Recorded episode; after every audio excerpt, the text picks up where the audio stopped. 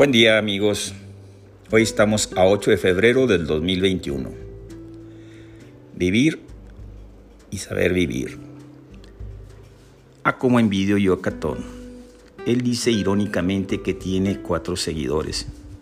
Y como bien sabemos, son miles y miles, no solo en México, sino en el extranjero.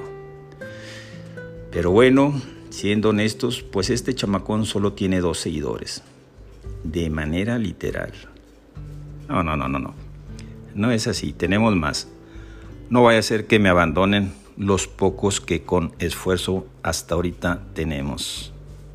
Pero esos pocos y a las veces muchos seguidores me preguntan, y entre lo que más me preguntan y solicitan es, bueno, bueno, ¿y la caballería que mencionas en redes sociales de vivir y seguir viviendo?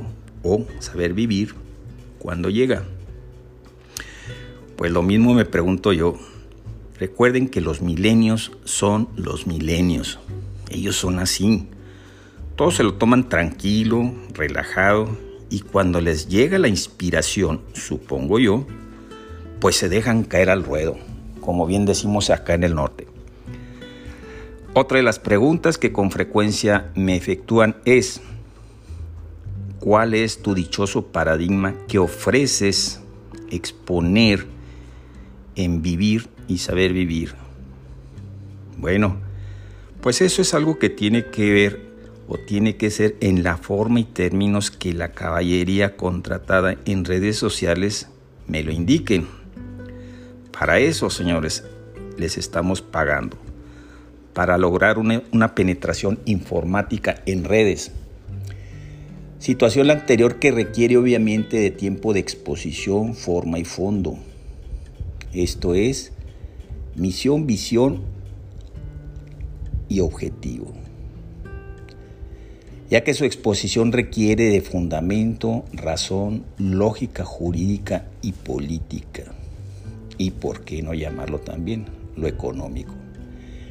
Y la última de las preguntas es, ¿Cuál es el mejor candidato para la gobernatura de Nuevo León y alcaldía de Monterrey de los que hoy contienden?